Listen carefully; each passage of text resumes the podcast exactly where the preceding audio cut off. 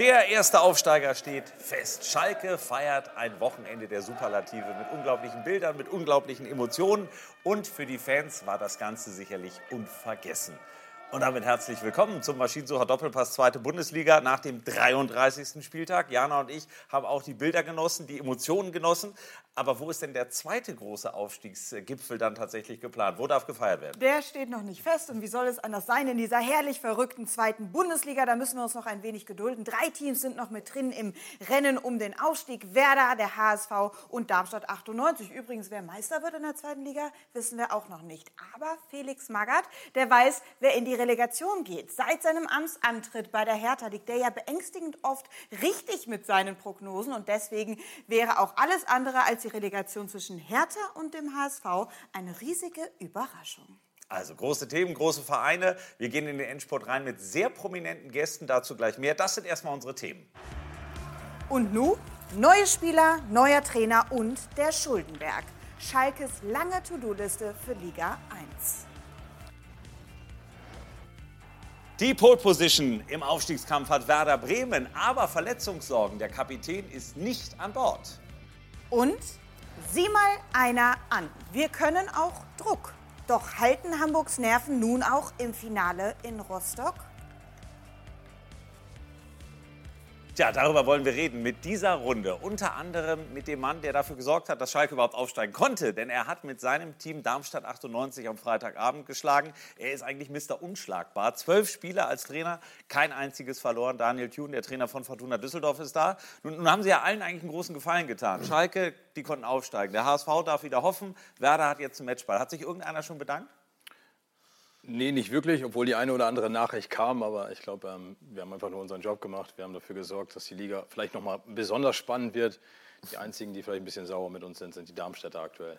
Ja, definitiv. Auch darüber werden wir gleich reden. Und dann freuen wir uns, dass der Ex-Bundesaußenminister bei uns ist. Heiko Maas, bis zum Herbst war er Außenminister, ist aber ein leidenschaftlicher Fußballfan. Als Kind, glaube ich, war eigentlich das Berufsziel nicht Politiker, sondern Fußballer und HSV-Fan. Ist man damit eigentlich im Bundestag eher ein Außenseiter? Ähm, ich würde nicht sagen Außenseiter, aber eine eindeutige Minderheit, was aber ja auch äh, nicht schlimm ist. Ähm, beim Fußball bin ich ganz erzkonservativ irgendwie. Seit meinem zehnten Lebensjahr bin ich HSV-Fan. Da gab es noch Kevin Keegan und einige andere und äh, da gilt ein Leben, ein Verein. Tja, und übrigens ich, HSV-Fan, ja. ich habe schon, mich schon bei ihm bedankt, eben auf dem Weg hierher, dass er das möglich gemacht hat, dass der HSV jetzt zum Ende doch noch mal eine Chance hat. Ja, also gut, auch darüber wird noch zu reden sein. Unter anderem mit dem Mann, der am Wochenende bei der Großparty mit dabei war, unser Sport1-Kommentator Markus Höhner. Äh, tatsächlich die Bilder, die wir da gesehen haben, und wir gucken ja gleich noch ganz ausführlich auf Schalke 04, war das auch als Kommentator einer der emotionalsten Abende, die du begleiten durftest? Ja, nicht, nicht um das jetzt hier nur so zu verkaufen und, und jetzt diese, diese Linie mitzugehen, sondern es ist einfach die Wahrheit. Es sind erstmal diese, diese Spiele, wenn du weißt, es geht jetzt drum, die können aufsteigen, dann ist es auch für einen Kommentator oder für mich als Kommentator so, dass so, ich habe am Samstag gesagt, so ein bisschen wie früher vor der Klassenarbeit, dieses Gribbeln, so du kommst schon zum Stadion. Ich hatte schon von vorne das Gefühl, alle reden viel mehr miteinander, oh, oh, oh, alle haben diese Anspannung äh, und es war unfassbar, es war laut, äh, es war ein Leid leidenschaftliches Fußballspiel. Das hat man dann nicht immer, dass es auch wirklich so ein tolles Spiel ist und dann am Ende äh, dieser Jubel, das war großartig. Ja, das begann ja schon mit der Ehrung quasi für die Eurofighter, also für die letzten ganz großen Schalker Helden. Die große Party wird unser erstes Thema sein und auch in Düsseldorf, das ist ja nicht weit weg von Gelsenkirchen, muss man sagen, sind die Bilder nicht nur angekommen, sondern hat man gemerkt, die ganze Region war am Wochenende wie euphorisiert? Ich glaube, Freitagabend schon ähm, das eine oder andere blaue Trikot. Und es war kein Darmstädter, sondern es war ein Schalker Trikot, ja. war in Düsseldorf auch zu finden. Ja, und darüber hinaus, es ist ja nicht so weit weg und man bekommt es mit. Und ich glaube, ähm, diesen Widerstand, den sie gebrochen haben, endgültig am Freitag oder am Samstagabend dann nach 0-2 wiederzukommen, äh, sensationell. Also ich glaube, das tut nicht nur Schalke gut, sondern der ganzen Region und auch äh, der Fußball-Bundesliga, dass die Blau-Weißen zurück sind. Tatsächlich, der Fußball-Bundesliga, ich meine, Schalke ist einer der größten Vereine weltweit äh, von den Mitgliederzahlen. Die sind, glaube ich, bei gut 160.000. Ich glaube, nur Bayern und Benfica hat eigentlich noch mehr. Ähm, wenn man als Außenminister früher unterwegs war, war Schalke da in den letzten Jahren irgendein Thema oder muss man sagen, nee, da war die nicht mehr auf der Karte? Also ungerechterweise eher nein. Also international, das ist dann doch schon Bayern, vielleicht ja. noch mal Dortmund. Ähm, und dass Schalke, dieser Verein und alles, was mit ihm zusammenhängt, eigentlich nur immer Drama ist und wirklich etwas ganz Besonderes und im Übrigen ja auch in der letzten Zeit gar keine einfache Zeit hatte. Irgendwie die Probleme mit Tönnies, ja. dann die Probleme mit Gazprom als Sponsor. Also und das dann sportlich so abzuschließen, das ist schon, ist schon ein bisschen märchenhaft. Und da muss man sich, finde ich, wenn man einigermaßen Fußballherz hat, äh, kann man sich da auch mit freuen. Ja, manchmal denkt man wirklich, Schalke ist noch im Vergleich zum HSV die Steigerung in Sachen Drama, oder? Ähm, manchmal, nicht immer. nicht immer, gut. Also auch das wird ja ein Thema sein. Daniel Thun hat ja als HSV-Trainer letztes Jahr auch erlebt, wie eng das manchmal im Aufstiegskampf sein kann. Gucken wir mal auf das, was da wirklich am Wochenende passiert ist. Und mittendrin ja Mike Büskens, einer, der eh als Eurofighter schon verehrt wird, aber jetzt kurz vor der Unsterblichkeit steht, denn er ist auch der Aufstiegstrainer. Mike Büskens am Morgen nach der Aufstiegsparty. Von Erschöpfung keine Spur. Vielmehr kümmerte er sich im Moment der größten Stunde um die kleinsten Schalker.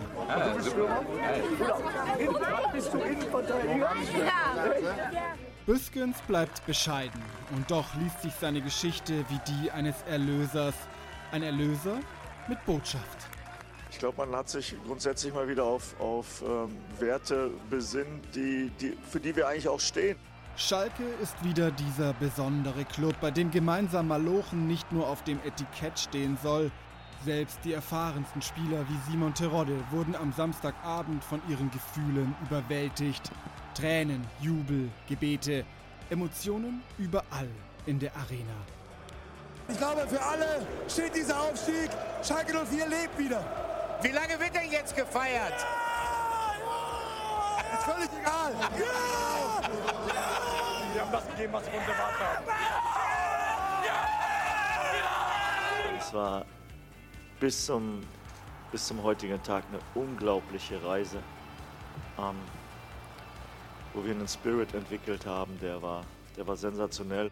Büskens hat dem Verein seine Identität wiedergegeben und die Anhänger nahm er auf diese Reise mit, weil er selbst auch einer ist und den Kult Schalke wie kaum ein anderer lebt. Mit Respekt für alle Mitstreiter und Mitarbeiter. Danke, Peter. Mit sechs Punkten Rückstand auf die Aufstiegsplätze übernahm Büskens Anfang März, übrigens schon zum fünften Mal interimsweise als Mitglied des Trainerstabs. Damals glaubte kaum mehr einer an einen Wiederaufstieg. Doch der Urschalker heilte weniger die taktischen, sondern vielmehr die emotionalen Wunden bei S04. Ein Wundermittel, das sofort Wirkung zeigte. Deshalb ist, glaube ich, dass das Motto für die, für die Zukunft ist, dass wir demütig bleiben, dass wir jetzt nicht wieder anfangen zu, zu spinnen.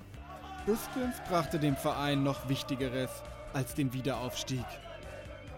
Aber Träume kriegst du nicht per Fingerschnipp, sondern für Träume musst du musst du liefern. Der einstige Eurofighter hat dem FC Schalke seine Werte, seine Seele wiedergegeben. Diese Euphorie will man in die Bundesliga mitnehmen. Denn die kleinen Fans haben jetzt auch mal gesehen, was Schalke eigentlich ausmacht. Und definitiv macht Euphorie eine Menge aus. Und wenn wir über Schalke diskutieren, dann versuchen wir noch mal kurz die Situation vor einem Jahr uns äh, noch mal näher zu führen. Damals Abstieg, die Fans stinke sauer, haben die Spieler verfolgt sogar. Das waren wirklich beängstigende Szenen damals. Und man hatte nicht nur den Abstieg, finanzielles Chaos, sondern eben auch die Identität verloren.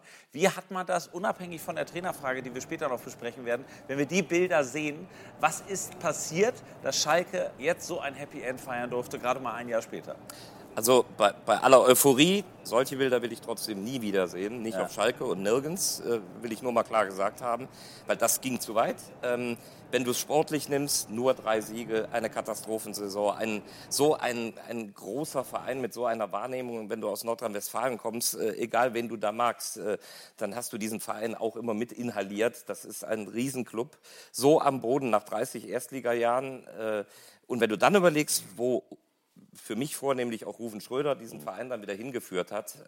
30 äh, Leute weg, 15 geholt. Wenn du, wenn du siehst, welche Transfers er getätigt hat, wie klug, äh, dann ist das schon eine Wahnsinnsgeschichte, was in dem einen Jahr passiert ist. Und trotzdem eben diese alten Werte, die auch jetzt in diesen Tagen ja beschworen wurden, die kann man ja nicht daherreden, sondern die müssen ja irgendwie dann auch wieder gelebt werden. Was sind so die architektonischen Stützen gewesen, auch aus der Sicht jetzt eines Trainers, der nun unweit davon mit Fortuna Düsseldorf agiert, dass Schalke so dann doch die Kurve bekommen hat? Ich glaube, dass, äh, was Markus auch gerade sagte, es steht und fällt mit den Protagonisten, die ähm, vielleicht auch die Verantwortung tragen. Und mhm. da geht es vielleicht dann auch ähm, über Rufen Schröder hinaus, der eine fantastische Arbeit geleistet hat, aber die herausfordernd war aber auch gerade was eine Kaderstruktur ähm, dann auch, was, was, was man bedienen muss, vielleicht mit Danny Latzer, der zurückgekommen ist, ein Schalker, Simon Terodde, der weiß, wie die zweite Liga funktioniert und nicht immer nur gemessen an 1 und 0, an seinen Toren, an vielleicht auch ähm, das, was er mit einbringt, die Art und Weise, wie er, wie er über Fußball denkt, wie er über Traditionsvereine denkt. Ich glaube, das kann mitreißen und darüber hinaus, klar, ähm, wenn man mit Bujo noch jemanden hat, der Schalke auch tief in seinem Herzen trägt, ähm, dann hat man sehr viel Verantwortung, aber auch sehr viel oder sehr große Chancen, was Großes zu erreichen. Geht eigentlich mehr Schalke als Mike Büskens? Also so als Außenstehender denkt man ja, okay, Spieler gewesen, äh, jetzt eben dann auch als Eurofighter natürlich immer gefeiert, war so oft schon Interimstrainer, war jetzt Co-Trainer, das ist ja auch Teil der Wahrheit. Er war ja die ganze Saison ganz nah an der Mannschaft, auch unter Gramozis. Tja, und dann hat er auf einmal irgendwie das Ganze so nach vorne gepeitscht, dass es am Ende ein Happy End gab. Wer ist denn auf dem Rasen so aus Sicht eines Menschen, der viel Fußball guckt, auch tatsächlich die große Stütze gewesen? Ist es Simon Terodde oder gibt es auch noch andere? Naja, da ich Terodde schon verfolgt habe, als er beim HSV gewesen ist, ist er mir natürlich ganz besonders früh aufgefallen. Und ich glaube, er hat 29 Tore geschossen ja. in der Saison. Und das hat bei Schalke im Profifußball, glaube ich, nur Huntela und Klaus Fischer bisher geschafft, damals aber in der ersten Liga. Also das ist glaube ich, kommt man nicht dran vorbei zu sagen, das ist einer der Väter des Erfolges. Aber ich finde, das trifft auf Büskens auch schon zu. Und ich meine, das lief phasenweise für Schalke ja so schlecht und da ist ja irgendwas passiert, als der das übernommen hat. Mhm. Und der war vorher auch schon dabei und die Spieler sind irgendwie auch die gleichen. Und ich glaube, das ist so ein Typ, der schafft es einfach, das, was diesen Verein ausmacht, das ganze Drama, das, das ganze Backing, die ganze äh, Ruhrgebietsphilosophie, daraus etwas zu schaffen, was, glaube ich, auch mental Menschen verändern kann, mhm. wofür man einsteht, äh, dass das eine andere Gemeinschaft ist. Und ich glaube, das hat ganz wesentlich dazu beigetragen, sage ich jetzt aus der Laienperspektive, auf der Basis anscheinend von gutem äh, Spielermaterial, das er hatte und das er auf die Art und Weise mit einem mentalen Push auch in die Lage versetzt hat, äh, Fußball zu spielen, wie sie es vorher anscheinend nicht gemacht haben. Tja, und mittendrin halt ein Simon Terodde. Sie haben ihn ein Jahr auch in Hamburg ja trainiert ähm, der offenbar ja überall funktioniert, aber auf Schalke besonders gut. Ja, aber, aber, das meine ich genau. Wir dürfen nicht immer den Fehler machen, Simon an diesen Toren zu messen, sondern. Ähm, Na gut, ist seine Aufgabe als Stürmer. Genau, ist auch wichtig fürs Ergebnis. Aber ja. das Ergebnis oder das, was er macht, zahlt auch auf das Ergebnis rein. Also grundsätzlich ähm, für eine Hygiene in der Kabine. Und da meine ich nicht das Saubermachen, sondern grundsätzlich den Zusammenhalt in einer Kabine. Also ich glaube, das ist schon wichtig, dass man sich an Menschen auch aufrichten kann. Und ich glaube, wichtig ist doch auch ähm, so eine gewisse Wertehaltung. Und dann bin ich dabei. Es geht doch gar nicht um fußballerische Inhalte, aber wenn man Gerald Asamoah und Rufen Schröder auf dem Rasen dann jedes Mal sieht, wie die über den Rasen gerätschen, wie sie vor der Kurve animieren, ja, davon lebt doch der Fußball. Emotionen, die gefehlt haben, die gefehlt haben im Abstiegsjahr auf Schalke. Ich sage, so wird man dann die Spiele nicht dann vielleicht unentschieden gestalten oder verlieren, weil man ein paar Leute hat, die dahinter stehen. Und ich glaube, da konnte man sich auf Schalke mit identifizieren. Mhm. Und ich fand, ähm, dass man es auch richtig gut gemacht hat, auch gerade Mike Büskens. Ähm, für den einen war es sicherlich das Bild, dass er eine Menge hätte verlieren können. Aber ich glaube, er hat nur das gesehen, was er gewinnen kann. Und ähm, das macht ihn so besonders. Und ich glaube, ähm, dann auch vielleicht dann namentlich als Vater des Erfolges, mhm. zumindest der letzten Wochen. Äh, nochmal bei Simon Terodde nachgefragt, weil wir waren nicht in der Kabine in den letzten Jahren und haben ihn nicht erlebt, wie er vielleicht eine Hygiene herstellt. Wie kann man das genauer definieren? Ja, wir wollen ja immer als Trainer, dass wir sagen, ähm, ich möchte oder ich habe eine Idee, wie meine Mannschaft funktionieren soll. Und ähm, wir haben auch rund, relativ häufig Spieler, die vielleicht eher auch negativ funktionieren, gerade die sich aufhalten an Dingen wie Schiedsrichterentscheidungen, die ähm, auf ein Zeitspiel reagieren vom Gegner, indem sie halt einfach laut werden und sich darüber beschweren. Aber so funktioniert Simon nicht. Simon holt dann vielleicht eher den Ball aus dem Seitenaus, legt den mit Torhüter hin, damit die Spielversetzung einfach, dass da keine Zeit verloren geht. Und das sieht man auch in seinen Toren. Er klettert ja nicht erstmal fünf Meter hoch auf den Zaun, sondern holt den Ball aus dem Netz und es geht weiter. Also ja, ein glaube, kurzer Gruß zu Fans und dann. Kurzen Gruß, einen kurzen Gruß an die Familie, vielleicht auch kurz Ausschau halten, wo die Familie sitzt. Ich glaube, ja. so ist das Ganze mal entstanden. Ja, und ähm, dann wird man auch belohnt und dann sind sicherlich ein paar mehr Protagonisten daran schuld auf dem mhm. Feld, neben Simon, ähm, die vielleicht auch wissen, wie Fußball funktioniert. Es gab eine Szene in dieser Saison nach einem Live-Spiel, das wir hatten gegen Düsseldorf, das Hinspiel. Das hat Schalke kurz vor Schluss durch ein Terodde-Tor entschieden. So, und dann ist Schluss. Alles ging Richtung Terodde. Ähm, so, und zehn Minuten vor Abpfiff hatte Freisel eine Riesenchance gehalten. So, alles ging auf Terodde nach dem Motto, du bist hier der Held, du hast das Ding gehalten. Was macht er? Mit Schlusspfiff rast er Richtung Torwart und springt seinem Torwart in die Arme. Diesen Teamgeist, auch symbolisch vor der Mannschaft, vor den Fans zu leben. Es geht nicht immer nur um mich. Ich finde, das war eine ganz vielsagende äh, Situation, auch was ihn angeht. Und ich bin nicht der Wichtigste, ich bin ein Teil der Mannschaft. Ja. Ich glaube, Schalke ist auch einer der Vereine, die ganz besonders davon profitieren, dass die Leute wieder in die Stadien dürfen. Ja. Ähm, denn das, was da stattfindet, ist, glaube ich, noch ein bisschen mehr als das, was in vielen anderen Stadien stattfindet. Ja. Und das hilft der Mannschaft auch. Und deshalb ist das, glaube ich, die ganze Zeit, die ja für alle schlimm gewesen ist, äh, als keiner mehr in die Stadien gehen durfte. Aber so ein Verein wie Schalke, den trifft das, glaube ich, noch mehr als andere. Und deshalb hilft es auch wieder mehr, wenn man das ja dann wieder sieht. Ja, das, das war, glaube ich, tatsächlich ja das emotionalste Spiel seit vielen, vielen Jahren für alle Schalker Fans. Wir reden gleich weiter auch über Simon Torrada, aber Jana, wenn wir schon bei den Fans sind, äh, das klingt nach wie vor nach, ne, dieses Wochenende. Ich kann so viel verraten, es war nicht nur für die Spieler eine lange Nacht, sondern tatsächlich auch für die Fans. Und wie die Nacht war, das kann man in drei Worten zusammenfassen. Hammer, mega, geil! Darauf erstmal ein Schluck frisches Feldteam. Das war's von mir. Ja, wie soll ich sagen? Besser als Weihnachten. Reicht? Gefühlsmäßig alles durchgemacht. Da sind wir ja gewohnt aus Schalke. Am Ende wird immer alles gut.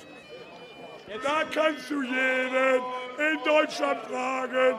Der FC Schalke war heute nicht zu schlagen. Danke Düsseldorf.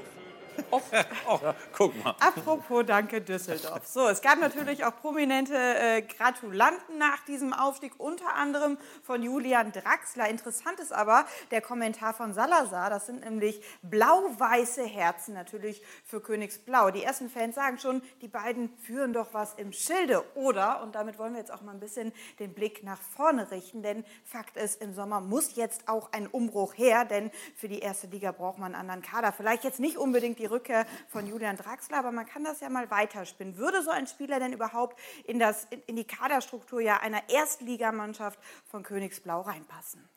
Tatsächlich eine Frage, die finanziell wahrscheinlich nicht zu stemmen ist, aber würde er inhaltlich Sinn machen?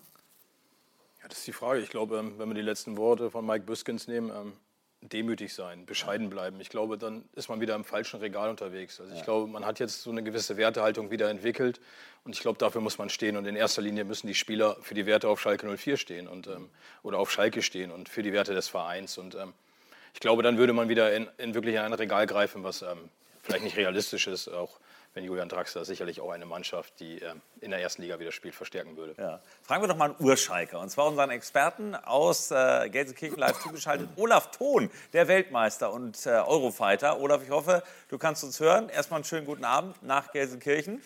Leider ja in den vergangenen Tagen Corona geplagt. Darum die erste Frage, wie geht es dir? Ja, ein bisschen Husten, Schnupfen, Heiserkeit, aber ich bin äh, getestet negativ nach fünf Tagen durfte heute sozusagen erste Mal raus und äh, war im Büro und habe äh, viel gelesen, ähm, natürlich ähm, auch viel Fußball geguckt in der letzten Zeit und am Samstagabend natürlich diese Gran dieses grandiose Spiel. Und äh, so wie ich gerade in der Runde gehört habe, ähm, so habe ich es auch wahrgenommen. Es war einfach phänomenal und ich habe ja einiges schon mitgemacht, ähm, Abstiege, Aufstiege und Meisterschaften. Und ähm, ja, alles muss man im Fußball mal mitgemacht haben, dann kann man mitreden. Ja, definitiv. Also klar, du wärst gerne bei der Party auch mit dabei gewesen. Wir haben ja gerade das Thema Simon Terodde äh, angeschnitten, der natürlich ein Vater des Erfolgs ist. Ähm, nun wird die Diskussion wieder losgehen, kann der in der Bundesliga funktionieren? Ich bin sehr gespannt auch gleich auf die Meinung von Daniel Thune. Aber was ist deine Meinung? Äh, ist er tatsächlich jetzt endlich in der Lage, auch eine Klasse höher zu zeigen, dass er einer der besten Stürmer vielleicht sogar deutschlandweit ist? Ich glaube, er hat ähm, durch seine vielen Tore in der zweiten Liga gezeigt, dass er ersttauglich ist und auch die Diskussion, ich möchte sie mal so ähm, beantworten. Ähm, ich hoffe, ich ähm, stelle euch damit zufrieden. Ähm, Hansi Flick sollte durchaus darüber nachdenken, ob Simon Terodde mit zur Weltmeisterschaft fährt. Denn so einen Spieler sehe ich weit und breit im deutschen Kader nicht und den kann man gebrauchen, wenn es darauf ankommt. Ich glaube, damit ist alles gesagt. Gut, äh, Markus schnauft schon durch, aber ich meine, wenn Weltmeister sagt, dass Simon Terodde vielleicht dann doch eine Hansi Flick-Option wäre, du hältst es für Quatsch. Ne, überhaupt nicht. Ich, bin, ich war gerade ein bisschen überrascht, das zu hören. Ähm, äh, ich bin ein absoluter Vertreter davon, Simon Terodde ist auch erstklassig. Wenn du ihn sinnvoll einsetzt, äh, als Typ in der Kabine, dann sowieso perfekt. So, und ich höre das gerade, boah, hart. Und wenn du dir dann vorstellst, wenn du wirklich einen Stürmer bringen willst, wenn du, äh, wenn du einen brauchst für die letzten zwölf Minuten, du liegst hinten, dann ist Terodde ein, ein Tier im Strafraum und dann ist dieser Gedanke richtig. Dass ich mir in dem Kader wirklich einen hinsetze, sage so, muss vorher mit ihm reden, sagen, du bist mein Kamerad für Rückstand, 80. Minute. Und dann ist Tirod mit Sicherheit ein Typ in der Kabine, davon bin ich überzeugt, äh, der das auch charakterlich mitmacht, der nicht Mode, wenn er nicht öfter spielt. Haben die beiden recht? Ja, zumindest haben Sie recht, indem, ähm, dass wir gesagt haben, also Simon hat sich die erste Liga jetzt definitiv wieder verdient. Ja. So, und ähm, die Frage muss man sich ja mal stellen, wie wird der Kader aufgestellt? Auch wie wird die Nationalmannschaft sich aufstellen? Gegen wen wird Fußball gespielt? Und welches Profil braucht man? Und ähm, ich glaube, Simon braucht halt eine Mannschaft, die sehr, sehr viel im Ball hat. So, und dann gibt es sicherlich Situationen, wo man vielleicht auch mal häufiger in der Box ist und dann Abschlüsse findet. Also ich sage, Simon Terodde schießt auch bei Bayern München 25 Tore, weil er halt diese Möglichkeiten auch hat. Die Frage ist, als Aufsteiger ist es herausfordernd, wo man dann vielleicht auch häufiger mal eher wieder ins Pressing rein muss, wo es viel über Umschaltmomente geht. Aber auch da gibt es Phasen, in denen sicherlich ein Simon Terodde sehr, sehr gut auf dem Platz tut. Und ich glaube, ähm, da muss man eine gesunde Balance finden. Und wenn wir bei der Weltmeisterschaft einen Gegner treffen, der dann eher den Bus vorm Tor parkt, ist es vielleicht nicht die schlechteste Idee, ihn dann auch mitzunehmen und in die Box zu stellen. Ja, Olaf hat diesen Gedanken, glaube ich, auch schon in der Hinrunde mal äh, ausformuliert. Äh, Heiko war es als Fußballfan. Ich meine, so viele Top-Stürmer haben wir jetzt nicht, die also zumindest diese klassische Neuner-Rolle ja in der Nationalmannschaft repräsentieren würden. Was halten Sie von dem Gedanken? Also erstmal glaube ich, dass, oder ich hoffe, dass äh, Schalke ihn äh, mitnimmt in die erste Liga, was ja auch der, Doch, Fall, ja, weil der, der Fall zu sein scheint. Ähm, ich glaube, gerade bei so großen internationalen Turnieren, über, die über viele Wochen äh, dauern, und da wissen Anwesende hier mehr als ich, äh, spielt die Atmosphäre eine ganz besondere Rolle. Und jemanden mitzunehmen mit großem Tamtam, -Tam, der dann sich mit seiner Rolle, wenn sie so ist, dass man sagt, du kommst nachher nochmal irgendwie, wenn es eng wird, äh, dann kann das, glaube ich, schwierig werden. Aber all das, was ich jetzt auch höre, wie er ist als Mensch und wie er funktioniert, äh, könnte ich mir das durchaus vorstellen. Der Junge hat so einen Lauf äh, und ich glaube, die deutsche Mannschaft spielt durchaus auch Ballbesitzfußball, äh, dass das auch funktionieren könnte. Ich würde mich für ihn freuen und ich sehe im Moment keinen oder ich habe in den letzten Wochen keinen gesehen, der im Strafraum so stark aufgetreten ist wie er. Das ist doch mal eine klare Ansage. Olaf, wir reden gleich weiter über deinen ehemaligen nicht nur Freund, sondern natürlich auch äh, Kollegen, der mittlerweile als Aufstiegstrainer gefeiert werden kann, Mike Büskens. Und Jana, das ist das Stichwort. Schalke sucht ja auch einen Trainer. Aufstiegstrainer feiern lässt. Das ist erstmal das richtige Stichwort, denn er hat sich feiern lassen. Wir gehen noch einmal rein in die Bilder nach Abpfiff, hören vor allem mal rein.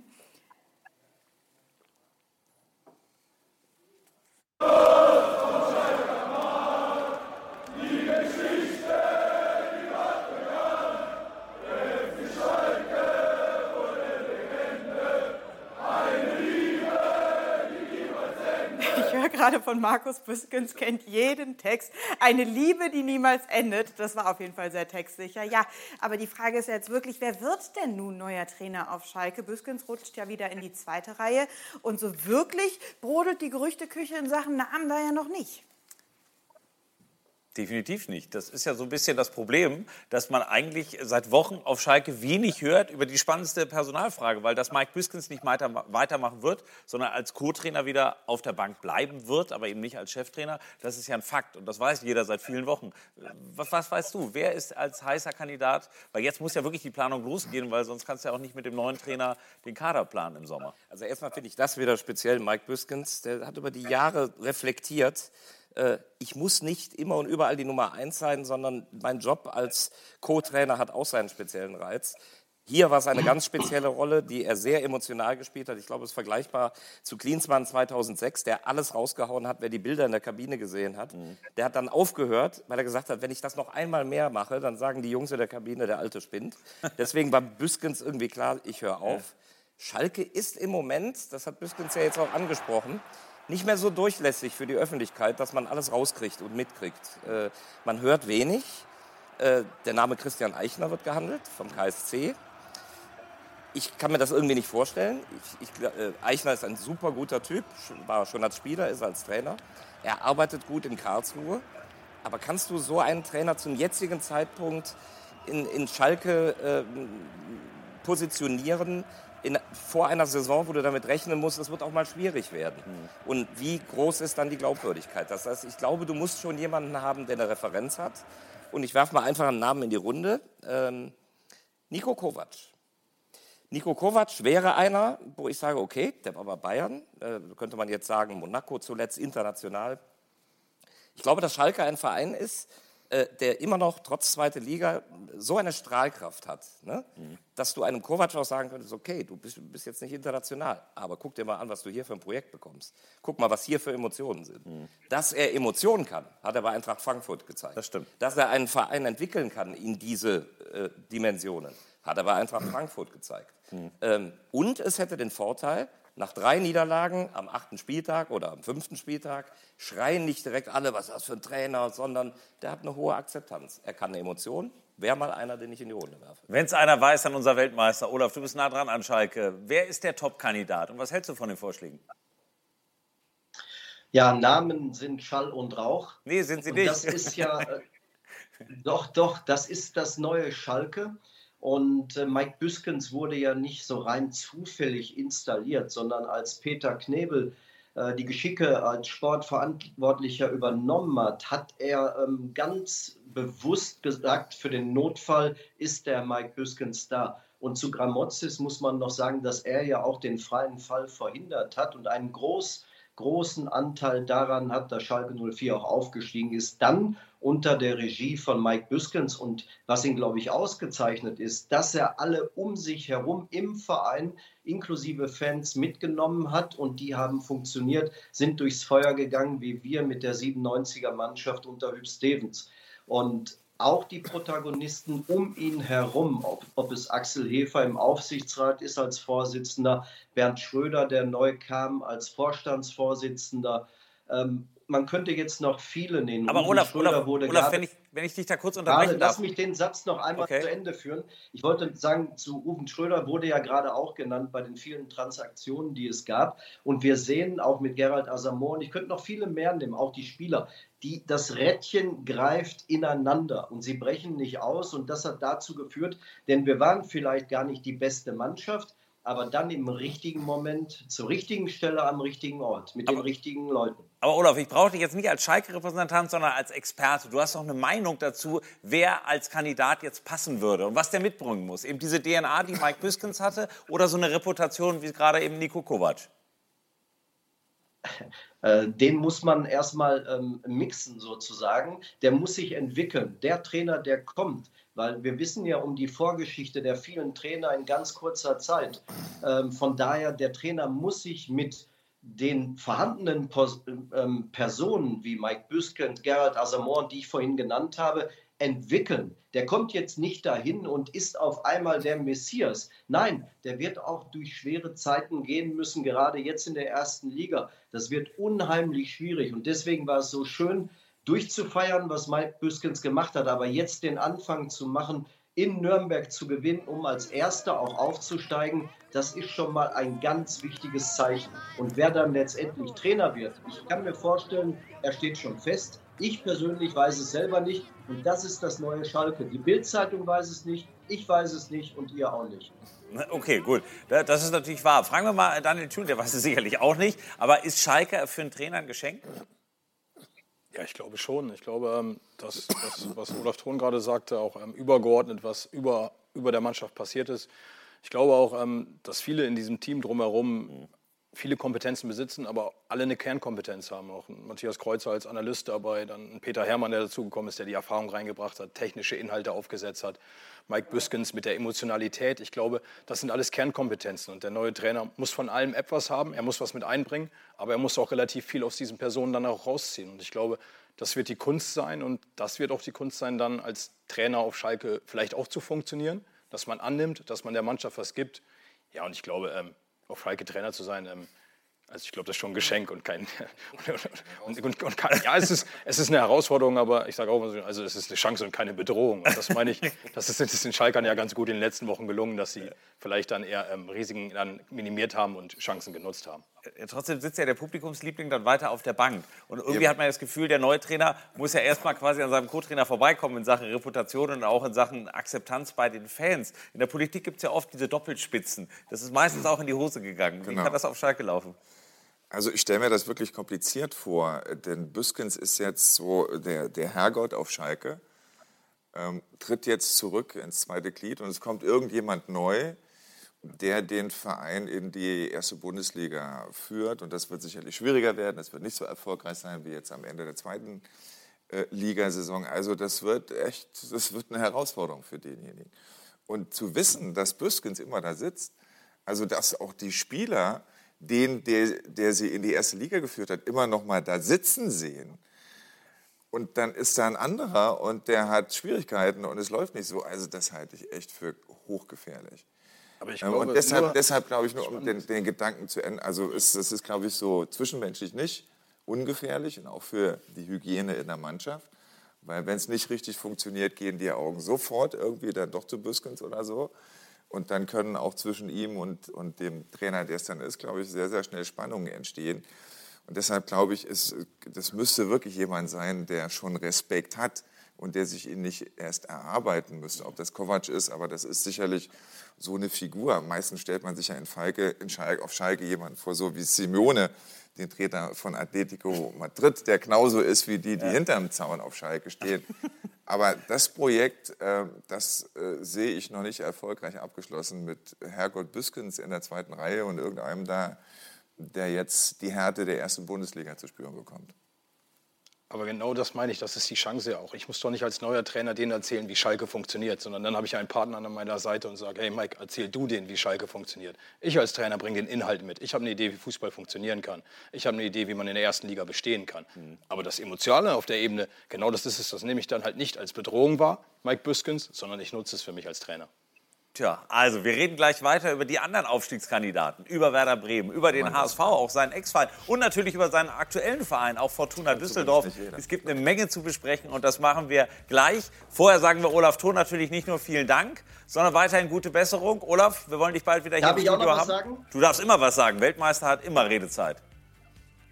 Also nochmal vielen, vielen Dank an Fortuna Düsseldorf. Ich habe das Alexander Jupp schon gesagt.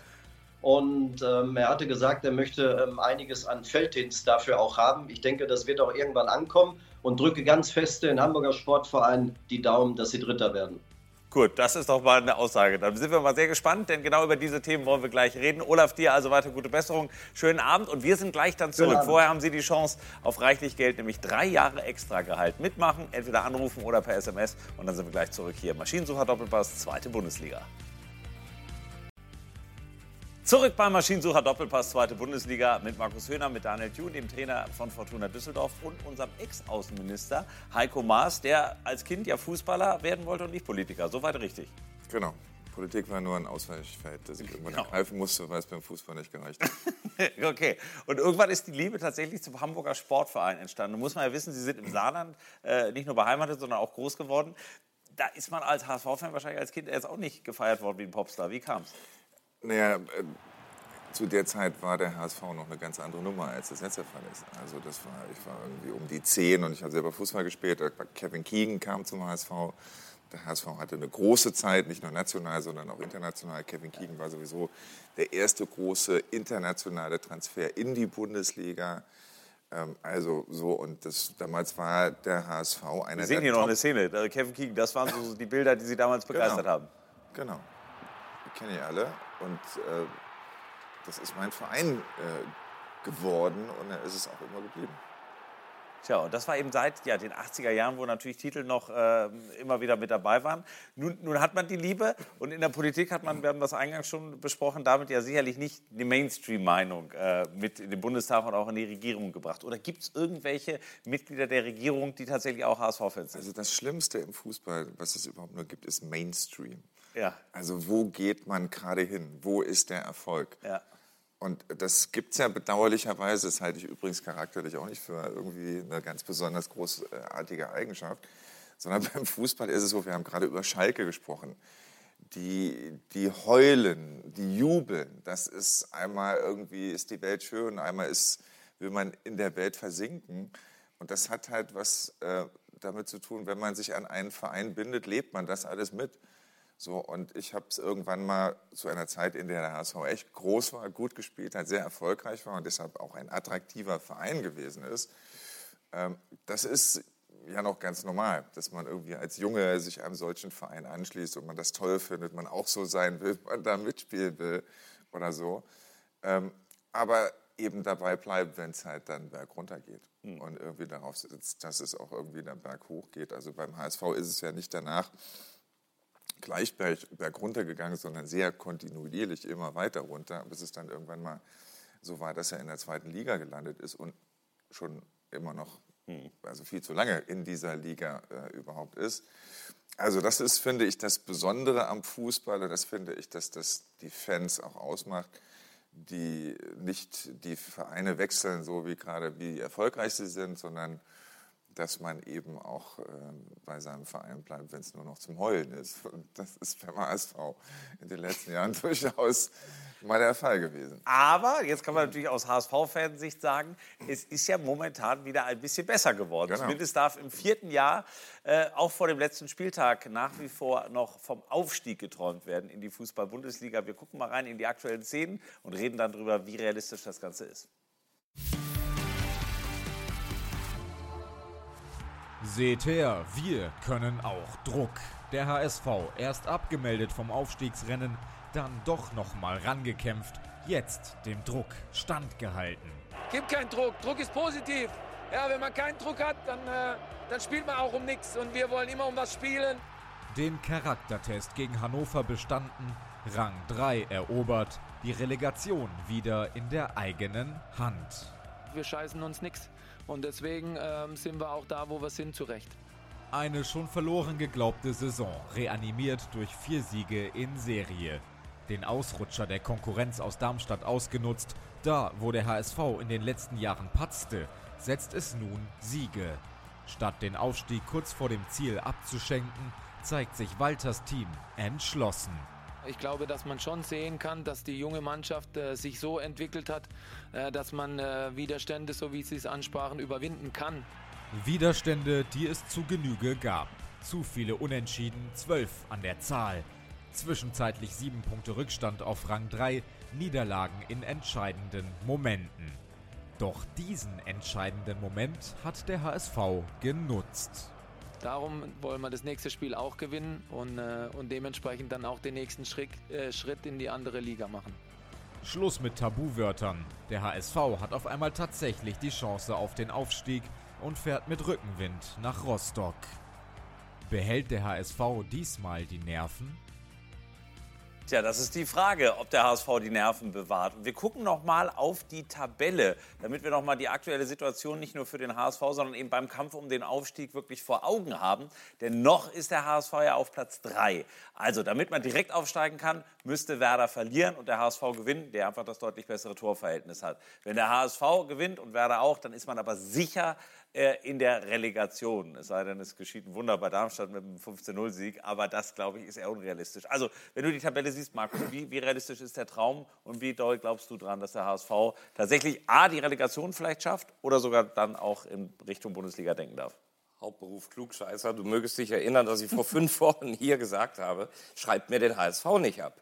Ich habe aber vor fünf Wochen auch gesagt, äh, guck mal, die haben die, die, eigentlich das leichteste Restprogramm. Mhm. Ich habe aber auch immer gesagt, das schwierigste Spiel ist das letzte bei Hansa Rostock. Weil? Und ja, weil das eine unglaubliche Emotionalität hat, in Rostock zu spielen. Äh, wir waren ja in dieser Saison gegen, oder ich auch selber, gegen Dresden und Schalke da. Da geht ja auch so der Punk ab. Also das ist atmosphärisch hochwertig und da wird ja jetzt schon, die rennen ja alle den Eintrittskarten hinterher. Also das wird ein unglaubliches Fußballspiel, sehr emotional.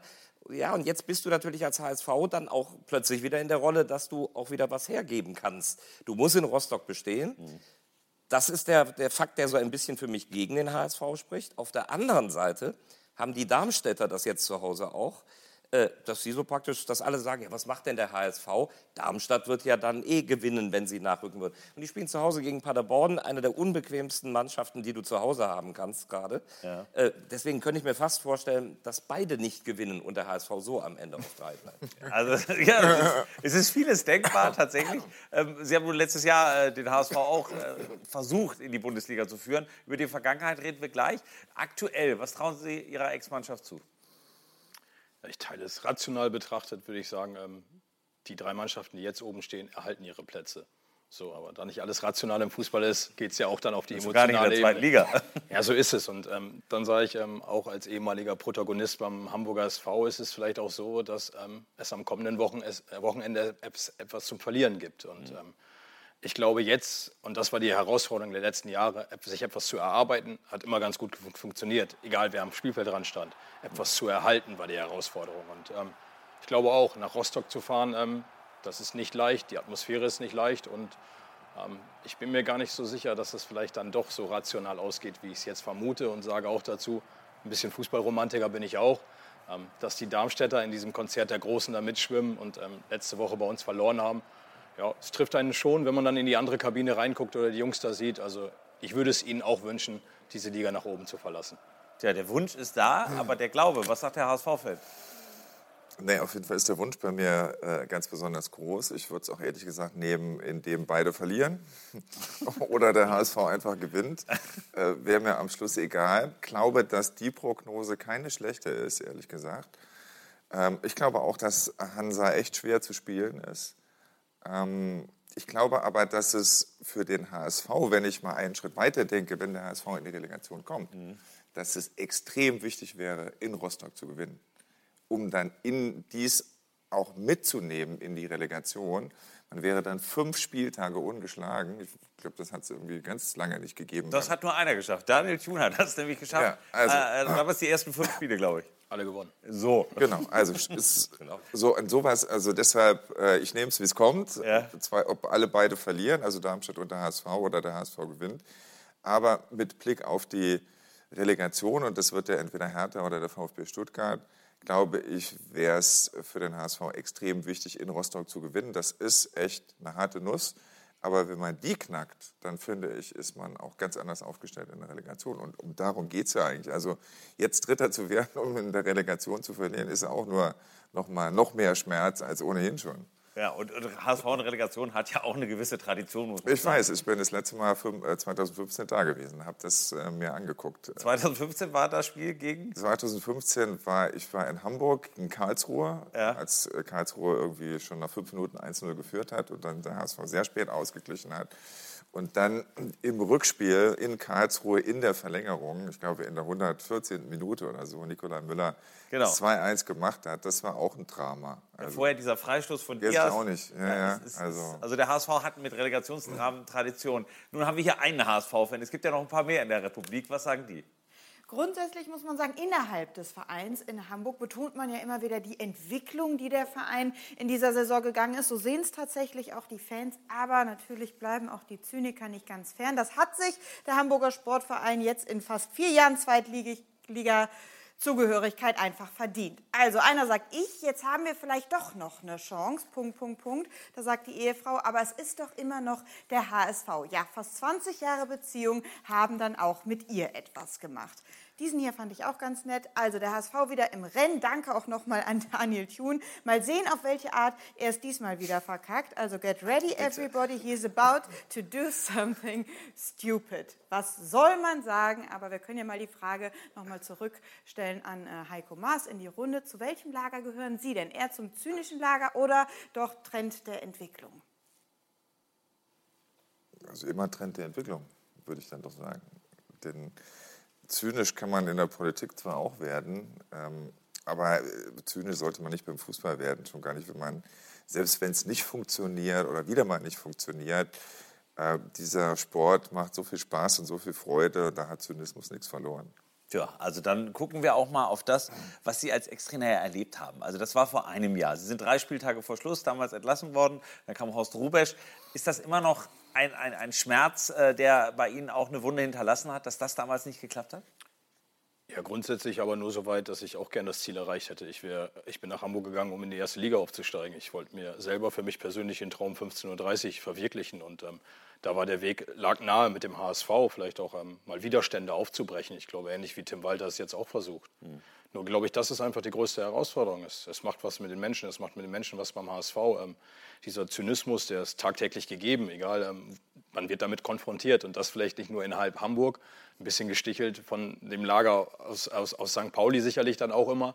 Und das ist vielleicht dann ein bisschen mehr, was auf den Einzelnen wirkt. Und ähm, ich glaube nochmal, also es gibt sehr, sehr viele Menschen, denen ich es wünschen würde, dass der HSV in der Bundesliga spielt. Also nochmal auch da Tradition, das Stadion, das Umfeld. Ja, das ist, das ist Erstligatauglich und auch die Erinnerung an die Tradition, an Kevin Keegan, Horst Rubisch, mit dem ich arbeiten durfte, ist alles super. Aber ja, letztendlich geht es dann auch um Ergebnisse und ähm, dann ist es vielleicht nicht ausschließlich Entwicklung, weil Entwicklung wird dann auch immer nur im Ergebnis gemessen und am Ende des Tages sind es Punkte und Tore. Nun hat ja Tim Walter einen anderen Weg eingeschlagen. Also die drei Trainer vorher hatten, wie erwähnt, dann auch immer dieses äh, ja, Gerede dann gerade in der Rückrunde. Es wurde immer schlechter, der Zynismus kam dazu. Tim Walter hat ja konsequent immer gesagt, es ist mir völlig wurscht, ich will eine Entwicklung sehen. Das war sehr redundant, hat auch nie vom Aufstieg gesprochen und wird vielleicht jetzt am Ende belohnt. Welches Kompliment machen Sie ihm für sein Jahr HSV-Coach? Ja, definitiv diese Resistenz, die er selber, glaube ich, auch für sich entwickeln musste. Ich glaube, er hat sehr viel wahrscheinlich auch aus seiner Zeit in Stuttgart gelernt. Er hatte schon mal diese Herausforderung, ähm, auch eine Liga nach oben verlassen zu müssen. Ähm, darüber wird nicht gerne geredet, aber letztendlich wird man in Hamburg nur daran gemessen. Man muss diese Liga verlassen. Und ich glaube, das hat gut getan, einfach mal das Ganze anders anzugehen. Ich meine, wenn man zur Winterpause nicht ganz so viele Punkte gesammelt hat wie alle drei Jahre davor, ja, dann kann man von Entwicklung reden, ins, ins Positive dann einfach auch. Aber das meine ich unterm Strich, ähm, braucht man halt im besten Fall 60 Punkte plus, um die Liga zu verlassen. Ähm, wird jetzt schwierig, es ist die Relegation, aber auch da gehe ich mit. Ähm, bisher hat der HSV ja jede Relegation auch gewonnen vielleicht nicht gewonnen, aber ähm, zumindest positiv bestritten. Durchgekommen. Durchgekommen. Äh, ein Wort noch zu Tim Walter, weil eben viele Fans ja auch jetzt gerade in den letzten Wochen gedacht haben, okay, wenn der es nicht packt, dann wird er nicht mehr Trainer sein können, wie ja alle HSV-Trainer, die in der zweiten Liga es versucht haben. Nun sagen alle, Mensch, der wird auf jeden Fall bleiben, äh, weil ihm gerade in den letzten Wochen ihm einiges gelungen ist. Was, was macht der richtig aus Ihren Augen und auch damit ja auch als Fan? Ich glaube, das äh, auch, was wir gerade gehört haben, dass er jemand ist, der diesen Verein, der extrem lebendig ist, um es mal positiv zu beschreiben, äh, dass man den Eindruck hat, dass er sich nicht aus der Ruhe bringen lässt. Mhm. Und ich glaube, wenn der Trainer äh, zeigt äh, und in dem, was er tut, dass er nicht aus der Ruhe zu bringen ist, dann wirkt das auch auf andere. Also wenn die Spieler ihren Trainer sehen, der irgendwie die Nerven ver verliert auf einer Pressekonferenz oder sehen, dass er angeschlagen ist, permanent von irgendwelchen Finanziers die Woche über äh, durch die Presse äh, geprügelt wird. Und das ist bei, bei Tim Weiter, hat man den Eindruck, selbst wenn man es macht, ist es ihm egal. Und ich glaube, das wirkt auch auf die Mannschaft. Inwieweit das auf das Umfeld wirkt, kann ich nicht beurteilen, kann äh, nur hoffen, dass es äh, auch über die Mannschaft hinaus wirkt. Äh, aber das bringt eine Ruhe da rein, die diesem Verein gut tut, der von viel Unruhe in den letzten Jahren immer wieder geprägt wurde und die, glaube ich, auch dazu beigetragen hat, dass manchmal diese Unruhe im Verein den sportlichen Erfolg zumindest erschwert hat, wenn nicht manchmal auch kaputt gemacht hat. Definitiv. Also der HSV am Wochenende mit der großen Chance, Platz 3, vielleicht sogar noch Platz 2 zu erreichen.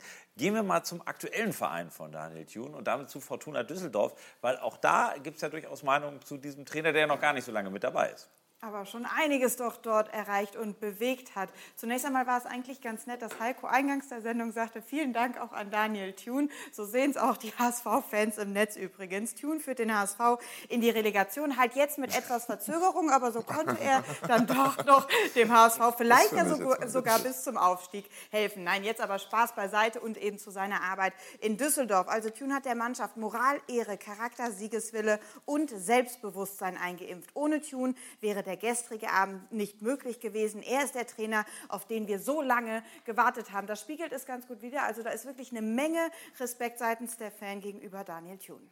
Tja, tatsächlich, die nackten Zahlen sind ja auch großartig. Zwölf Spiele ist er Trainer, keine einzige Niederlage. Bis hierhin nicht nur zufrieden, sondern ein bisschen stolz auf das Geleistete? Ja, ich glaube, darf man sein, ähm, aber ja, nicht gut. an meiner Person festgemacht, sondern an allen, die ordentlich dran gezogen haben. Naja gut, aber der Trainerwechsel hat ja schon ein bisschen was bewirkt, offenbar. Ja, aber es passt vielleicht auch. Es matcht ganz gut, als ich ähm, die Mannschaft auf dem Relegationsplatz übernommen habe. Ähm, wenn man dann ja, bös deutsch gesagt, viermal auf die Fresse gekriegt hat, ohne ein Tor zu schießen. Und da kommt einer und hat eine andere Idee und dann spielt man gegen Schalke und nach 45 Minuten liegt man wieder 1-0 zurück. Ja, dann stehe ich halt auch da und sage, äh, dass niemand erzählt hat, dass es leicht wird. Und da hat, haben wir eine Energie entwickelt und auch entfacht. Und ähm, ich habe die Chance gehabt, mich einzubringen. Und ich, deswegen finde ich es auch ganz spannend, der Ansatz, gerade Tim Walter. Ich glaube, dass, dass man sich da auch unterscheidet. Ich finde auch, dass Tim diese Widerstandsfähigkeit hat. Ich bin jemand, der halt auch Gefühle teilt, der eine Fehlerkultur besitzt. Und ähm, dann ist es sicherlich auch mal, der einen Seite wird sicherlich mehr wertgeschätzt, auf der anderen Seite vielleicht auch eher als Schwäche angesehen. Das ist dann völlig okay. Aber ähm, Widerstandsfähigkeit haben wir in Düsseldorf auch entwickelt. Ich glaube, alle Mannschaften, die zu uns gekommen sind, die gegen uns spielen wollten, hatten es schwer. Und die mit uns spielen wollten, hatten es auch verdammt schwer. Also wir sind auf einem guten Weg und ähm, wir wollen auch zeigen, dass wir vielleicht was entwickeln können und dann vielleicht auch im nächsten Jahr vielleicht eine andere Rolle spielen als die jetzige.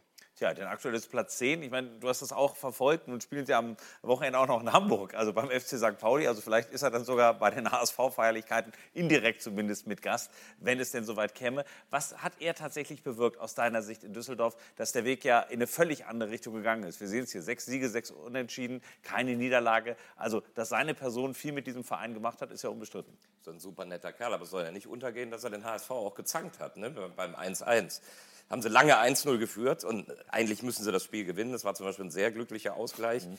Ja, und dass Daniel da tolle Arbeit leistet, äh, das haben wir in den letzten Wochen eindeutig gesehen. Und das ist, habe ich gerade noch mal drüber nach, ist ja auch nicht überraschend. Äh, auch ein HSV hat ihn ja nicht geholt, äh, weil es da keine Gründe für gibt, sondern er hat eine tolle Referenz aus Osnabrück gehabt. Wie ich übrigens noch mal sagen will, das fällt mir so ein, wenn jetzt Walter positiv erwähnt wird äh, wenn ich mal auf die letzten Jahre gucke, was hat der HSV da gemacht? Alle Trainer, die geholt wurden, also da habe ich da gesessen, habe gedacht, gute Entscheidung. Hannes Wolf hielt ich für einen super Trainer und halte ihn auch für einen super mhm. Trainer. Kenne ihn auch persönlich und denke, super. Dann haben sie ihn geholt mit bester Referenz. Ja, Dieter Hecking war noch dazwischen. Dieter Hecking. Ja. Als Trainer, wo du auch sagst, ja, das ist ja. den anderen Weg, einen sehr erfahrenen, guten Trainer.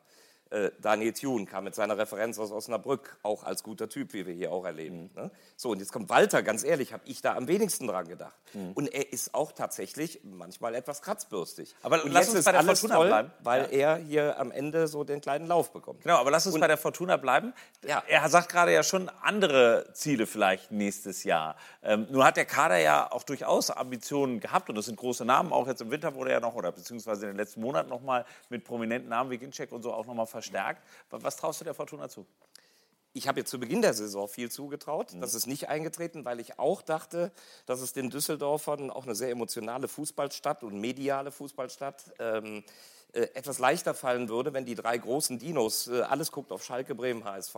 Das hat diese Spielzeit zunächst nicht geklappt, aber jetzt ist es ja in einer Entwicklung, an die man sich natürlich dranhängen kann. Und wenn du in der nächsten Saison vielleicht ein bisschen weniger Konkurrenz in dieser Liga hast, äh, dann würde ich das nochmal bekräftigen, was ich zu Saisonbeginn ja. gesagt habe, dass ich Düsseldorf da sicher Chancen einräume. Mhm. Was, was, sind die Ambitionen, die man haben darf in Düsseldorf? Weil tatsächlich, das klingt durchaus selbstbewusst. Sie haben ja eben selber gesagt, 15:30 ist eigentlich das Ziel, mal als Trainer an der Seitenlinie zu stehen. Ja, ich glaube aber, da spielt ja niemand Fußball, um Zweiter zu werden. Also ähm, wir sind ambitioniert, ich bin ambitioniert. Also ähm, ich glaube aber auch, es ist sinnvoll, nicht, vergessen, nicht zu vergessen, wo man herkommt, aber man sollte auch sich klar sein, wo man hin will. Und ich finde auch, ähm, da müssen wir uns auch nicht kleiner machen. Und das ist halt dann auch die Herausforderung. Also gerne, die Großen dürfen die Liga verlassen, aber die Großen haben wir auch geschlagen. Also wir haben Schalke zu Hause geschlagen, wir haben HSV am Rande der Niederlage gehabt, wir haben Darmstadt jetzt geschlagen. Also wir können auch ein bisschen was. Und deswegen, da sind wir sicherlich klar. Also niemand will auf diesem Relegationsplatz stehen. Und das meine ich, wir wollen einen einstelligen Tabellenplatz. Ein bisschen Bescheidenheit. Mike Wüsten sagt, Demut nehme ich auch gerne mit. Aber trotz alledem, ähm, ja, ich will hoch hinaus. Und hoch hinaus ist sicherlich dann nicht... Ähm, ab Platz 10 abwärts. Genau, sondern irgendwann dann vielleicht in die Bundesliga. Klaus Allers war auch ein, zwei Mal in dieser Saison bei uns und der ja auch sehr ambitioniert durchaus denkt und sagt, mittelfristig muss dieser Verein einfach wieder zurück in die Bundesliga. Ich meine, das wird wahrscheinlich auch in den Gesprächen, als es damals äh, darum ging, welche Perspektive hat der Verein, eben auch klar formuliert worden sein. Ja, zumindest verschließt man sich ja nicht vor diesen Ambitionen, die auch Klaus Allofs hat. Und Klaus Allofs ist dann in dem, in dem Zuge halt Fortuna Düsseldorf und ja, das, das verhält sich ja mit allen anderen Mannschaften auch analog. Also das sage ich, ich bin nach Hamburg gegangen, um auch mit dem HSV aufzusteigen, also weil man die Chance dort einfach hat. Und das ist etwas, ähm, das matcht dann in dem Augenblick und da passt es zusammen. Und ich glaube, dann macht es auch Sinn zu sagen, wir wollen ein bisschen mehr als ähm, vielleicht dann nur diesen Platz 9 als einstelligen Tabellenplatz. Hm. Ja, dann eine ganze Saison. Ähm, tatsächlich, Sie haben in der Zeit, wo er HSV-Trainer war, ihm auch mal ein Kompliment gemacht äh, aus der Ferne. Was schätzen Sie an ihm? Also das, was sich jetzt auch äh, zeigt, äh, sehr analytisch, äh, sehr sympathisch. Ähm, ihm geht es viel um Charakter, weil neben sportlichen Tätigkeiten, also den Ball fest gerade ausschießen können und schnell laufen können, ist nicht, nicht alles äh, Spielanlage und Taktik. Das ist das, was er in eine Mannschaft einbringt. Aber ich glaube, wenn man sich so anguckt, wer da manchmal auf dem Spielfeld rumläuft, das sind ja alles Jungs, die super Fußball spielen, aber die, wenn sie nicht Fußball spielen, weiß ich nicht, was sie machen würden. Äh, ob die immer so stabil durchs Leben gehen würden, wie sie Fußball spielen, wenn sie einen guten Trainer haben, sei mal dahingestellt. Und ich glaube, das ist irgendwie etwas, das merkt man sehr schnell, äh, wenn man äh, mit ihm zusammen ist und wahrscheinlich noch mehr, wenn man mit ihm zusammenarbeitet. Wobei ich will mal sagen, also ich fände auch schön, wenn Werder der HSV und Schalke aufsteigt. Das ist auch für Fortuna Düsseldorf in der nächsten Saison gut. Aber trotzdem bleibt die zweite Liga eine extrem interessante, denn die, die hochkommen, sind ja auch wieder, das sind nicht so Riesenvereine, aber auch Traditionsvereine. Ja. Magdeburg, Braunschweig und Kaiserslautern oder Dynamo Dresden.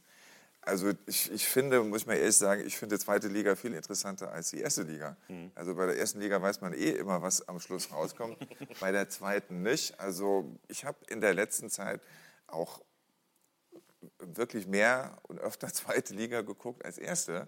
Weiß also einfach, sind Sie nicht alleine mit der Meinung? So, das ist, ja das ist, ist, aber so. Und ja. deshalb, ich glaube, auch wenn die drei weg sind, ich meine, diese drei Vereine sind ja für jeden anderen Verein in der zweiten Liga auch eine Attraktion gewesen, gegen diesen Verein zu spielen, wenn die zu einem nach Hause gekommen sind. Das ist ja was Besonderes. Damit mobilisiert man den Verein, das Umfeld äh, und die Fans. Aber die, wenn sie weg sind, sind sie weg. Ich finde, die Vereine gehören auch in die erste Liga. Ich finde, Fortuna Düsseldorf hm. ist eigentlich auch so. Für mich Klaus Allofs und Vieles damit, äh, was damit zusammenhängt, passt auch in die, gute, gute, äh, in die erste Liga. Aber das, was jetzt von unten nachkommt, ist auch schon wieder viel, viel Tradition und, und und hört sich nach ganz, ganz interessanten Fußball an. Definitiv. Und über den wollen wir gleich reden. Unter anderem, was Werder Bremen noch vorhat. Er ist ein Glücksgriff für Fortuna Düsseldorf. Ist Werder am Wochenende der zweite große Aufsteiger? Aufsteiger? Das gleich unser Thema hier im Maschinensucher Doppelpass, zweite Bundesliga vorher. Für Sie die Chance, drei Jahre lang eine echte Finanzspritze zu bekommen. Und zwar genauso anrufen oder per SMS mitmachen. Viel Glück, bis gleich. Zurück beim Maschinensucher Doppelpass, zweite Bundesliga mit dem Ex-Außenminister Heiko Maas, HSV-Fan, haben wir gerade besprochen, mit dem Trainer von Fortuna Düsseldorf, Daniel Thun und mit Markus Höhner. Und jetzt reden wir über Werder Bremen. Sie haben Matchball am Wochenende, das ist klar. Gewinnt Werder, nee, sogar ein Unentschieden reicht, gegen Regensburg, dann sind sie in der Bundesliga. Glauben Sie dann? Ja, definitiv. Also ich glaube, das schwierige Spiel war jetzt ähm, nachlegen zu müssen in Aue, da das Ergebnis positiv einfach dann auch zu gestalten, gerade auch 0-0 zur Pause. Also ich glaube, ähm, das war schon recht kribbelig. Frühes Tor, nachher Pause. Ja, und jetzt, glaube ich, ist es ähnlich wie auf Schalke. Im besten Fall gerät man da nicht 0-2 in Rückstand gegen Regensburg, aber ähm, ich glaube schon, dass Werder Bremen einen Haken dran machen wird. Ja, es wäre die große Bremer Party, die sicherlich auch vorbereitet wird. Es wird eine unglaubliche Euphorie in der Stadt sein. Gucken wir mal in die Tore vom Wochenende. Sie haben es ja schon angesprochen, das ging gar nicht so gut los. Also zur Pause 0-0, da hatte die Konkurrenz schon ein bisschen gehofft. Was hat Werder, Markus, aus deiner Sicht dann richtig gemacht, dass man am Ende ja mit 3-0 das Ganze souverän gelöst hat? Ja, 3-0 klingt übrigens so toll. Die, die, letzten zwei Tore sind ja erst in der Nachspielzeit gefallen. Also es ja. war schon eng, aber genau bei den Spielen musst du ruhig bleiben, die Nerven behalten, hinten keinen kassieren. Und das war kurz nach der Pause im richtigen Moment treffen und es irgendwie ins Ziel bringen. Und das sind die Spiele, die auch mir das Gefühl geben, die sind in der Summe stabil. Die haben auch mal zu Hause gegen Sandhausen, was in diesen Wochen sehr unbequem zu spielen war. Äh, die haben da auch mal einen Punkt liegen oder zwei liegen lassen. Auch gegen äh, Ingolstadt und so. Aber sie sind stabil in der Summe und die, ich bin mir auch ganz sicher, dass sie es ins Ziel bringen. Ja, gefühlt ist jeder sich immer ganz sicher. Man muss aber sagen, Werder hatte ja auch eine kleine Durststrecke da in den letzten Wochen gehabt. Und nochmal, wenn man die Saison auch, wir haben vorhin über Schalke gesprochen, nochmal äh, sich zurückversetzt, Abstieg, Personalchaos, äh, Finanznot, dann logischerweise die Affäre um Markus Anfang als Trainer, die Entlassung, gefühlt acht Interimstrainer. Dann haben sie den Trainer mit Ole Werner gefunden, Raketenserie, kurze Schwächephase. Alle sagen trotzdem, die sind durch. Das haben wir über viele Vereine in diesem Jahr schon gehört. Was sagt der Ex-Außenminister? Ich sage auch, sie sind durch. Weil? Weil ich glaube, dass die Mannschaft die Qualität hat und ich finde auch, dass sie da bewiesen hat, auch selbst wenn es knapp gewesen ist, aber sie haben das durchgestanden. Die haben nicht angefangen, äh, irgendwo mit, mit Nervenflattern äh, den Abpfiff zu erwarten, sondern haben viel nachgesetzt und diese beiden Tore noch in der, sehr, sehr spät gemacht. Also ich glaube, also das lassen die sich nicht mehr aus der Hand nehmen. Also ein Punkt reicht und den werden sie auf jeden Fall kriegen. Ja, da muss man sagen, ist Regensburg natürlich auch in den letzten Wochen keine Übermannschaft mehr gewesen. Stark gestartet, aber eben zuletzt etwas schwächer. Ah, Jana, was meinst du? Also die Fans gehen in die Richtung, äh, in das, was Markus eben gesagt hat. Also der Auftritt gegen Aue, das Ergebnis war deutlicher als das, was man da auf dem Platz gesehen hat. Gewonnen, kein Spektakel, keine Dominanz und wenig bis gar kein Feuer. Gegen Regensburg in einem vollen Weserstadion muss man komplett unter Strom stehen, damit das nicht doch noch nach hinten losgeht. Man muss ja sagen, da ist jetzt alles drin, von Zweitligameisterschaft bis Relegation bei den Bremern. Auf ein Wiedersehen können die Fans von Bremen aber definitiv verzichten. Und zwar sollte Werder aufsteigen und Hertha absteigen. Den Selke müssen wir aber nicht wieder aufnehmen, oder? Also die Erinnerungen an den Abstieg letzte Saison wiegen da wohl noch schwer, aber Humor ist ja, wenn man trotzdem lacht. Tja, nun wird in Bremen am Sonntag, das sind alle Spiele ja parallel, allein immer diese Busankunft da am Osterdeich, es wird eine riesen Euphorie, wahrscheinlich so wie jetzt auf Schalke eben am Wochenende auch sein. Ist das vielleicht auch nochmal der Pluspunkt für Werder, dass man das eben nicht als Druck, sondern als Unterstützung erleben kann? Wir sehen ja hier die Bilder aus den vergangenen Wochen, das ist ja fast einmalig. Also so eine Ankunft hat ja kaum ein Zweitligist und auch in der Bundesliga gibt es sowas selten. Ja, das muss ja beflügeln, das darf ja nicht hemmen, aber ich glaube, das ist halt die größte Gefahr. Ähm, da spielt halt noch eine andere Mannschaft mit. Ich glaube, ähm, Darmstadt hat es erfahren gegen uns. Ähm, jetzt ist es auch so gewesen, dass wir vor ein paar Jahren ja auch schon gesehen haben, dass Sandhausen auch noch ein bisschen Fußball spielen wollte in Hamburg, wo es auch um nichts mehr ging. Und Regensburg kommt jetzt auch. Und ähm, da waren ja auch viele Regensburger Ergebnisse in der Hinrunde, die sehr, sehr positiv waren. Also diese zweite Liga, so spannend wie sie ist, so schwierig ist sie auch. Und ähm, klein gegen groß gibt es nur namentlich, aber nicht mehr auf dem Feld. Und ähm, das darf gerne beflügeln, sollte es auch im besten Fall. Und dann ähm, muss man da durchgehen und sich vielleicht dann nicht mehr von Regensburg aufhalten lassen. Ja, die gute alte Neuner-Konferenz wird ja am Sonntag wieder eine richtige Tradition haben. Wenn dann ein Tor in Rostock und dann vielleicht auch Darmstadt in Führung geht, dann wird auch der Druck in Bremen auf einmal ein ganz anderer sein. Nun fehlt der Kapitän. Also Oma Toprak hatte einige Verletzungen in dieser Saison. Jetzt ist er wieder ausgewechselt worden, wird beim Saisonfinale eben nicht mit dabei sein können. Inwieweit ist das nochmal ein echtes Handicap? Du hast ja schon selber gesagt, wie so oft in dieser Saison, er hat ja, schon oft gefehlt. Die Werder-Wade zwickt wieder. Die Werder-Wade. Ähm, ja, sie haben sich so gefreut, dass er zurückkommt und nach 35 Minuten war er wieder draußen. Äh, na, natürlich, äh, was Daniel gerade auch sagt, der Druck wird da sein. Und ich habe gerade das Beispiel Köln genannt am Wochenende. Alle feierbereit und dann kommt es anders. Das, das kann verkrampfen. Äh, und doch reden wir über Wahrscheinlichkeiten. Und ich glaube einfach, dass Werder gut genug ist, die individuelle Qualität hat, alleine mit Duxch und Füllkrug da vorne gegen Regensburg genügend Tore zu machen, um da mindestens den einen Punkt zu holen. Dass sie gegen Kiel da habe ich auch gedacht, die werden wahrscheinlich ja, gewinnen. und die führten 2-0. Also das war ja quasi das. Und haben es am Ende 3-2 ähm, ja, vergeigt. Und nun hat ja auch Ole Werner, der Trainerkollege, durchaus eine Vergangenheit mit ganz knapp am Aufstieg äh, gescheitert zu sein. Auch der muss ja dagegen kämpfen, dass er es jetzt diesmal wirklich schafft, weil er hat in Kiel damals knapp eben den Aufstieg aus anderen Gründen dann eben nicht schaffen können in der Relegation. Inwieweit wäre das für den Trainerkollegen dann auch der Ritterschlag, um wirklich ganz oben angekommen zu sein? Ja, ich weiß gar nicht, ob er ihn braucht, aber sicherlich würde es ihn noch mal pushen, würde ihn beflügeln. Also wäre sicherlich ein Beschleuniger für ihn. Aber auch das, das meine ich so ein bisschen, als ich gerade sagte, die zweite Liga hat halt auch nicht nur die kleinen Mannschaften. Wenn man im letzten Jahr sieht, führt Bochum, die haben schon mit spektakulären Fußball diese Liga verlassen. Ja. Kiel ist knapp dran gescheitert, aber am übermächtigen ersten FC Köln mit Friedhelm Funkel. Also ich glaube schon, ähm, selbst wenn Bremen da noch mal rauskippt, ähm, liegt es nicht an Ole Werner, weil als er gekommen ist, hat man in Bremen auch nicht mehr über den Aufstieg geredet und ähm, dank ihm darf man drüber reden. Vielleicht auch noch ein Satz, Oma Topak fällt jetzt zwar aus, aber die Elf, die in Gelsenkirchen auf dem Platz standen, also das war auch eine Elf der Namenlosen und die haben es geschafft und ich glaube, Ole ist in der Lage, die Jungs wieder in die Spur zu bringen und sie werden am Wochenende das Ding durchziehen mit ihm. Also keinerlei Zweifel und selbst der HSV-Fan glaubt dran. Also dementsprechend darf man wohl in Bremen sich für die großen Feierlichkeiten aufrechterhalten und damit schon dann auch planen. Jana, wir haben aber eben auch noch ein paar Gegner. Nicht nur Regensburg, sondern auch eine andere Mannschaft will noch mitmischen und die hat was uns dagelassen.